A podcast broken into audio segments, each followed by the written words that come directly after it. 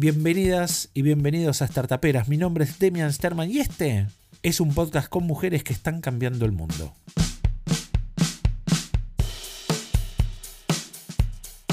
¿Quién es Daniela Ibáñez? Bueno, eh, ¿qué, qué pregunta difícil. Eh, yo creo que me defino como un conjunto de cosas que me componen. Eh, soy mujer, soy hija, soy esposa, soy feliz madre de dos gatos. soy una persona extremadamente curiosa, creativa. em, busco siempre ser muy disruptiva. Estoy constantemente en la búsqueda de aprender y de transformar. em, y creo que mm, ese es como, como lo que me define, el, el transformar. Estoy como en constante cambio. Eh, por eso, por ahí, hoy soy estas cosas y mañana seré otras. Está muy bien, está muy bien, es una buena síntesis y aparte yo creo que, eh, y decime vos si me equivoco, es como una, casi como una condición de época, ¿no? No, no definirse en un solo rol y no cerrarse a un solo rol, ¿no? tal cual, sí. Bueno, y hoy estás eh, desarrollándote como gerente de operaciones Sí, exactamente.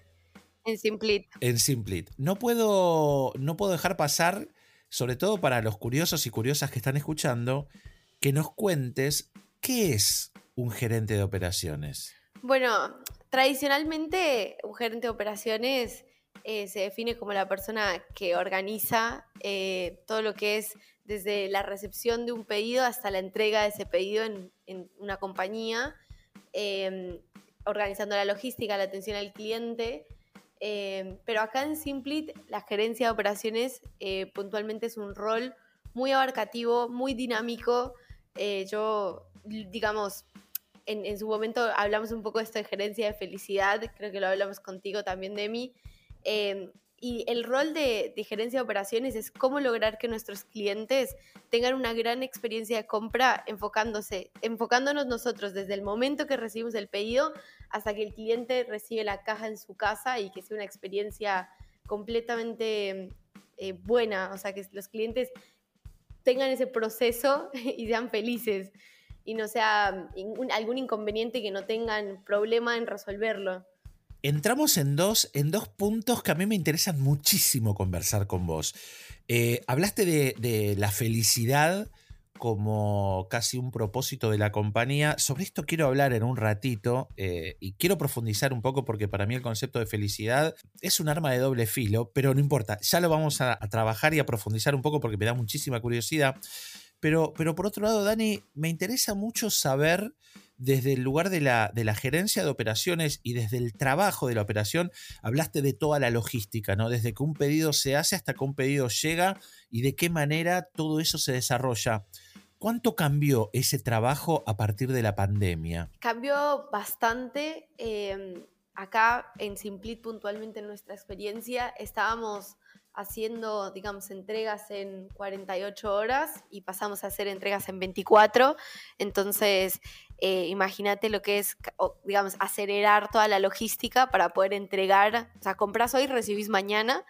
Y yo creo que en el mundo del e-commerce en general, saliéndome un poco de Simplit, cambió la logística, pero abruptamente. ¿Por qué? Porque se pasó de la concepción del e-commerce al Q-commerce, que es el quick commerce. Es lo necesito ya, lo necesito hoy. No, no lo quiero comprar hoy y recibir mañana, sino lo quiero comprar hoy y recibirlo hoy.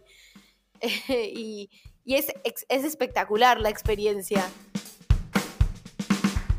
Para que pase eso, para que haya ese switch, para que pase que una compra eh, que se hacía en 48 horas pase a ser 24, ¿qué se agrega? ¿Se agrega tecnología? ¿Se agrega personas? ¿Se agregan motos? ¿Qué aparece?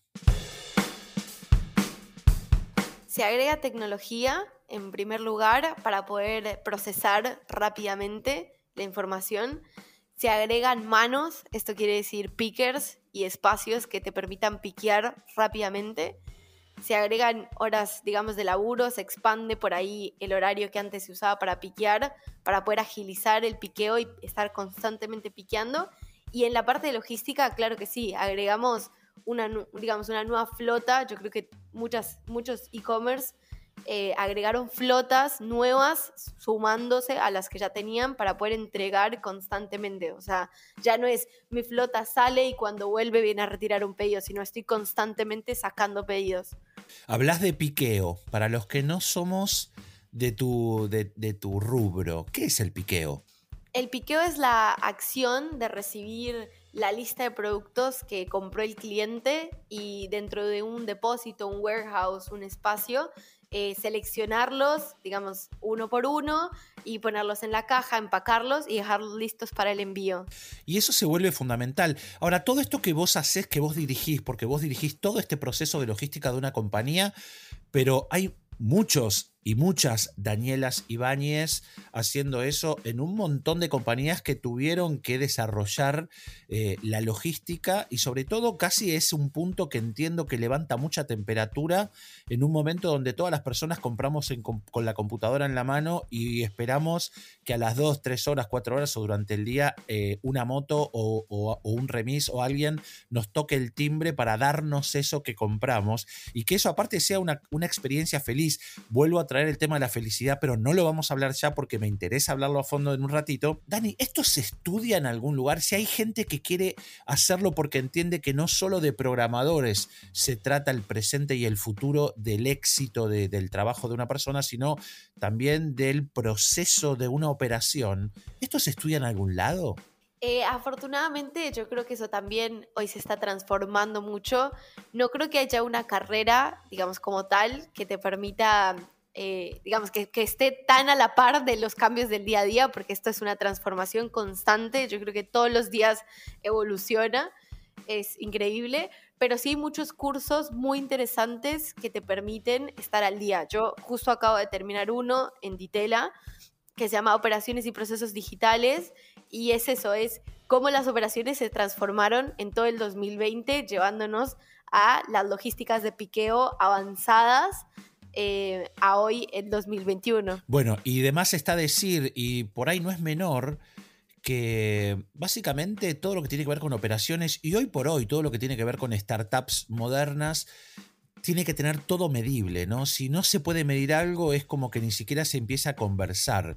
Esto que vos haces, una gerencia de operaciones, desde una gerencia de operaciones, ¿cómo se mide? Todo este proceso. Y tal cual, o sea, así como le escribe, si no se puede medir, estamos en problemas. ¿Cómo lo medimos? Con KPIs constantes, o sea, tratamos de medir paso a paso todo lo que se hace, o sea, las ventas, en qué momento, o sea, en qué momento es nuestro pico de ventas, cuántas ventas tenemos por día, en el piqueo, cuánto tiempo nos estamos tardando en piquear, eh, de qué momento a qué momento es el flujo de piqueo más alto, o sea, constantemente creo que estamos midiendo todo y acumulando datos para hacer buenos análisis, buenos reportes eh, y tomar decisiones basadas con los datos, que para mí es lo, o sea, en mi opinión personal es lo más importante de tener estos datos. No es solo recopilarlos, sino saber entenderlos y poder actuar con estos datos en la mano es lo que permite por que una empresa, una startup logre los objetivos. Bueno, es un punto interesante, sobre todo para startuperas y startuperos que están escuchando.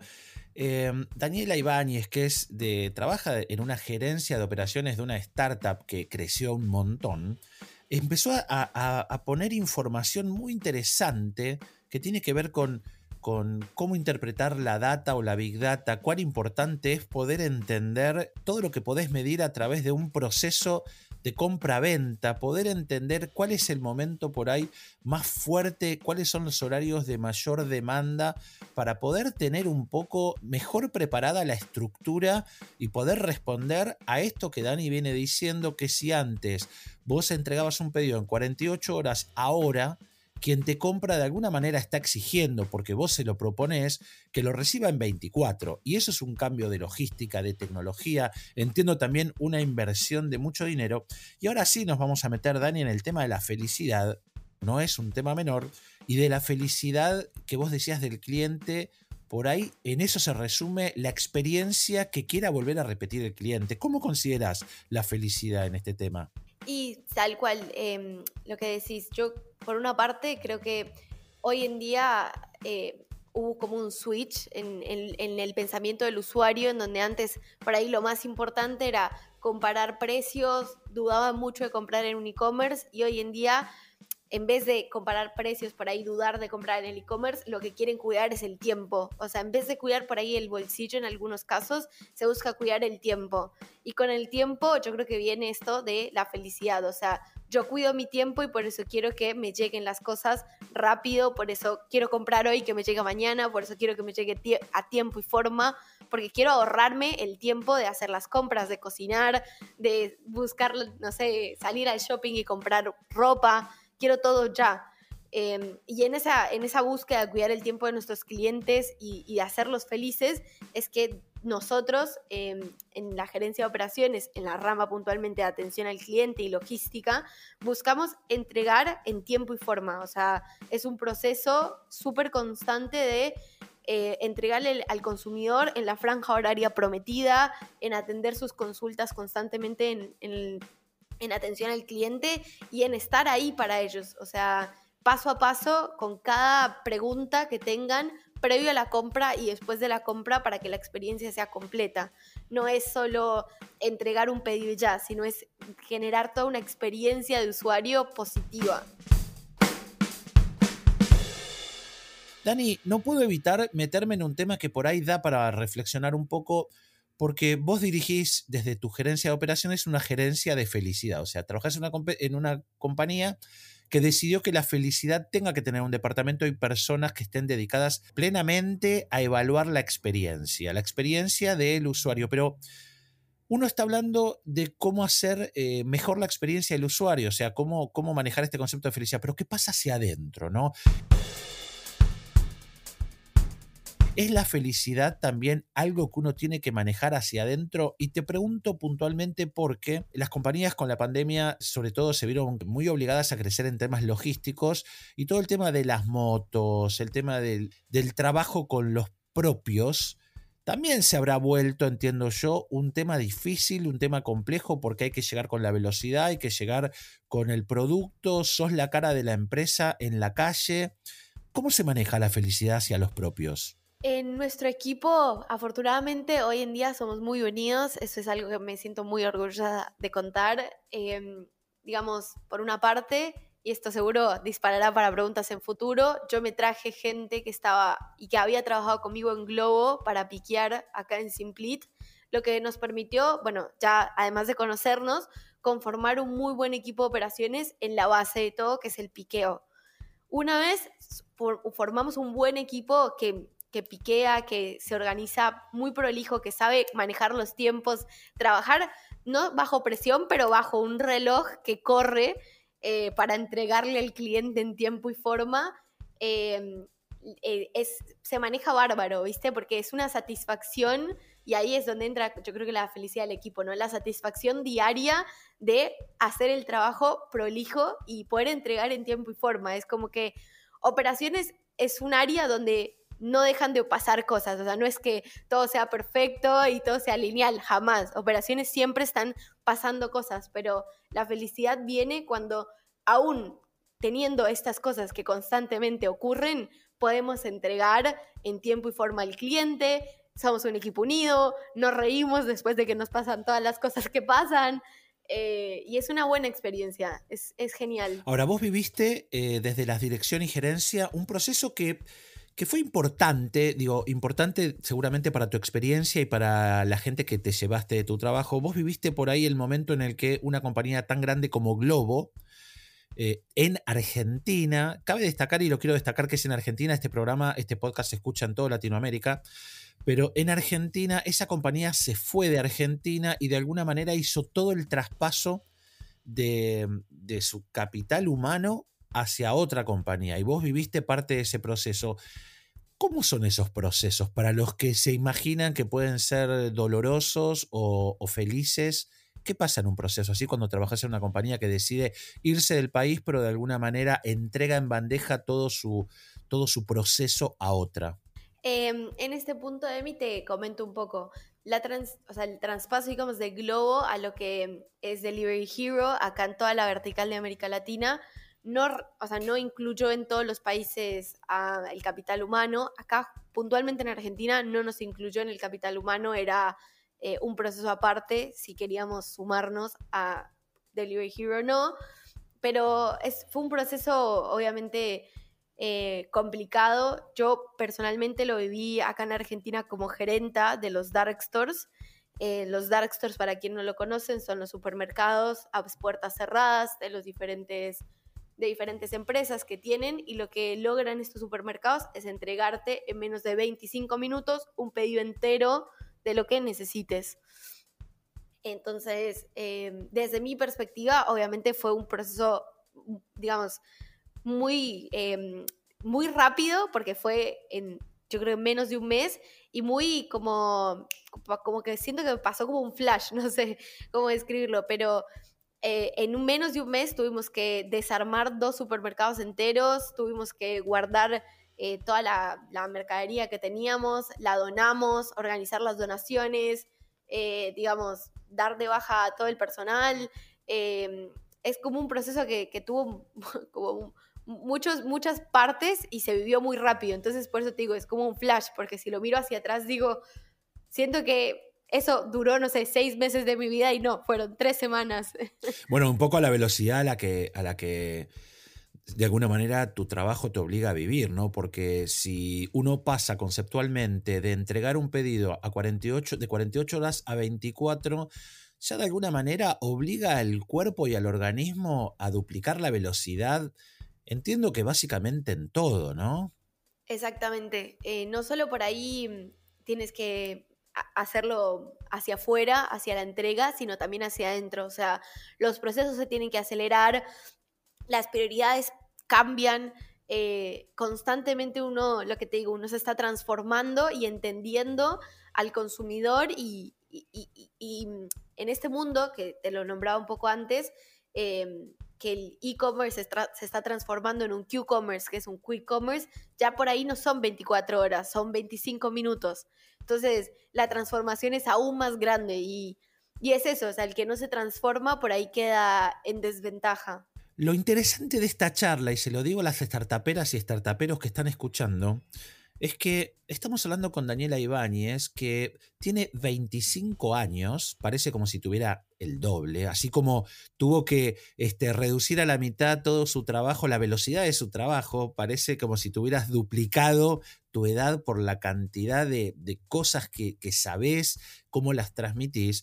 Lo que me parece también muy importante de esta charla, Dani, es mostrarle a las personas que una parte del proceso de la diaria que uno no ve y es eh, cuando hablamos de personas y yo hablo mucho de empatía en este programa y me interesa mucho concentrarme en lo que pasa en las cabezas y en los corazones de las personas, es entender que cuando uno cliquea una compra, eh, se pone en marcha todo un proceso que está controlado no solo por máquinas, sino por personas y por personas que están pensando en cómo te va a llegar eso que compraste de la mejor manera posible y al mismo tiempo está pensando en vos, que estás afuera, y está pensando en sus propios compañeros y compañeras de trabajo hacia adentro y tratando de que todo eso sea una experiencia positiva como diría este, Dani, una experiencia de felicidad. Cuesta pensar en felicidad a esa velocidad y felicidad en este punto de modernidad y felicidad cuando todo es a través de computadoras y de máquinas que hacen que todo sea más frío.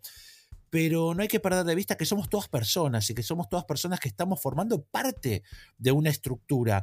Dani, ¿recordás alguna falla, fracaso o error que te haya marcado, pero que te haya enseñado mucho y que nos puedas transmitir acá? Sí, claro, o sea, un montón. Como, como nombré previamente, yo creo que el mundo de las operaciones, eh, o sea, es como si estuvieses en el mar y vinieran las olas y una y otra no paran de venir.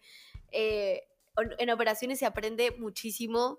Eh, yo creo que esto de pensar que uno por ahí, no, o sea, yo, a mí me cuesta, ¿no? Pero pensar y decir, bueno, ya está, como paro por, no sé, un par de meses en eh, de investigar, de ver ah, de nuevos procesos y cuando vuelves a comenzar los otros seis meses te perdiste de una cantidad de cosas.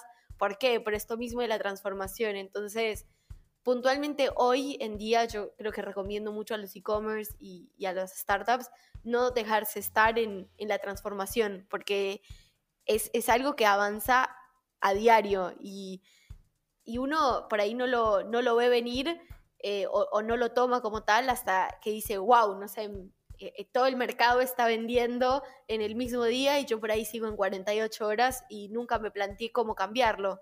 Bueno, una mirada, una mirada bastante interesante. Y como nombraste la palabra recomendaciones y como de alguna manera estás ofreciendo una mirada general, me gustaría hacer un poquito más de convergencia en eso y preguntarte si vos podrías recomendar algo que hayas leído o que te haya interesado o algún podcast que hayas escuchado o que estés escuchando, algunas personas a seguir. ¿Hay algo que quieras recomendar de tus experiencias diarias o de tus conocimientos o de cosas que viste en tu formación que está buenísimo pasarlo a startuperas y startuperos que estén escuchando? Algo así como bien, bien puntual de este último curso, por ejemplo, que hice en Ditela de operaciones y procesos digitales, eh, me quedó mucho, eh, me quedaron muchas dos cosas. La primera, esto que nombré previamente, de que la nueva como moneda o currency es el tiempo. Y es lo que importa hoy en día. O sea, las personas lo que quieren ahorrar en su vida es tiempo. Y es algo para mí asombroso y clave de pensar porque te cambia el punto de vista en un montón de cosas.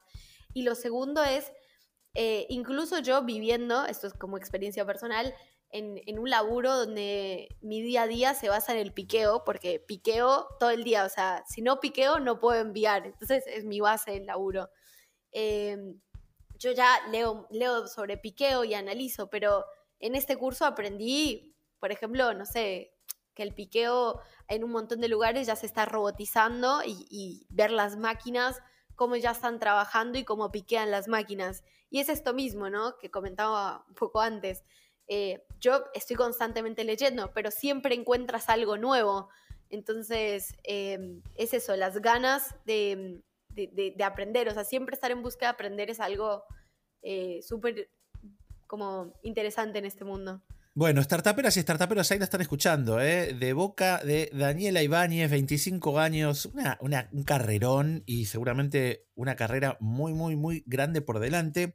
Me quedo con dos palabras de toda esta charla, no es que no me quede con todas las ideas, me quedo con todas las ideas, pero si algo que me sobresale de toda esta charla son dos cosas. Una que no conocía, que es la palabra piqueo, y la verdad que te agradezco mucho, Dani, que, hayas eh, insistido tanto en esta palabra, porque evidentemente para el, para el negocio que vos manejás, para el mundo de las operaciones es recontra importante. Yo no lo conozco, probablemente algunas startuperas y startuperos tampoco. Piqueo, piqueo, sepan piqueo, eh, tengámoslo en la cabeza, porque así como los que trabajamos eh, temas de transformación cultural, hablamos tanto de empatía, hablamos tanto de propósito y hablamos tanto de cultura fail, bueno, seguramente desde el mundo de operaciones la palabra piqueo es como hablar de del agua, ¿no? Y por otro lado, sí me quedo pensando y, e invito a todos a que podamos tener esta moneda de cambio, como Daniela lo dice, que es el tiempo. O sea, se trata del tiempo. Es, es, por ahí la variable por la que están mirando en el mundo de las operaciones, cómo hacer que tu experiencia pase por ayudarte a no perder tiempo impresionante, Dani. Si la gente quiere investigar un poco lo que vos haces, quiere contactarse con vos, quiere investigar lo que hiciste, o sé que también estás como facilitadora en, alguna academia digital, ¿a dónde te puede ir a buscar? ¿Cuáles son tus vías de comunicación con la gente de a pie eh, que quiera acercarse a lo que vos haces? Eh, sí, trabajo también en Coder House, soy, tutora del curso de Product Management y también del curso de Data Analytics. Eh, me muevo mucho, viste, por, la misma rama, el, producto y el análisis de datos. Eh, así que me pueden encontrar ahí en Coder y si no, también me pueden encontrar en mi LinkedIn, que es eh, linkedin.com slash Daniela Ibáñez. Bueno, ahí ya tienen las redes. Dani, última pregunta que hacemos a todas las personas que participan de este podcast. Después de casi media hora de conversar, es si hay algo que yo no te pregunté que a vos te gustaría responder. Em, no, creo que, creo que cubrimos todos los temas. Bien, bueno, es verdad, es verdad. Hablamos, como digo, de piqueo, de tiempo, de data, ¿no? Qué, qué claros que van siendo los puntos salientes de, acuerdo a, las, a los perfiles de los trabajos. Cerremos entonces, Dani, si, si querés, eh, de alguna manera con algún, algunos tips a tener en cuenta de las personas que quieran de alguna manera desarrollarse en esta área tan importante a la que vos te dedicas? Bueno, como principal, cero frustración, porque como hablé un poco antes, operaciones es como un mar y pasan constantemente olas. Eh, luego mucha, muchas ganas de aprender y de tener ideas disruptivas, porque la disrupción es lo que hace el cambio. Y, esto, estar en constante, eh, en, constante como mood y mantra, yo creo, de, de la transformación, querer transformar eh, querer llevar el negocio siempre a un mejor punto. No, no quedarte por ahí eh, por sentado que estás bien en el momento en el que estás, sino siempre querer llevar tu e-commerce, llevar tu negocio, llevar tu logística a, estar mejor. Bien, dicho por Daniela Ibáñez, Dani, Después de este podcast, la verdad que me llevo una sorpresa hermosa y es que aprendí yo eh, personalmente algo nuevo. Ahora entiendo un poco de qué se trata el mundo de las operaciones, cómo funciona la mirada de la felicidad. Me llevo la palabra piqueo, voy a soñar con la palabra piqueo. Se incorpora piqueo a mi vocabulario y sobre todo me, gusta mucho la mirada sobre el tiempo, ¿no? Ese respeto y, esa, y, el tiempo como eso único que cada persona tiene y que no recupera, ¿no? Porque el dinero se puede recuperar, un trabajo se puede recuperar, una, qué sé yo, pareja se puede recuperar, cosas que duelen se pueden recuperar, pero hay dos cosas que no se recuperan, una es la vida y otra es el tiempo, y por ahí están juntas, ¿no? Exacto. Dani, un placer haberte conocido en este podcast y muchísimas gracias por, por sumarte y ser tan generosa con tu tiempo, justamente, y con tu conocimiento. No, a ti, muchas gracias por la invitación. Un gusto estar acá.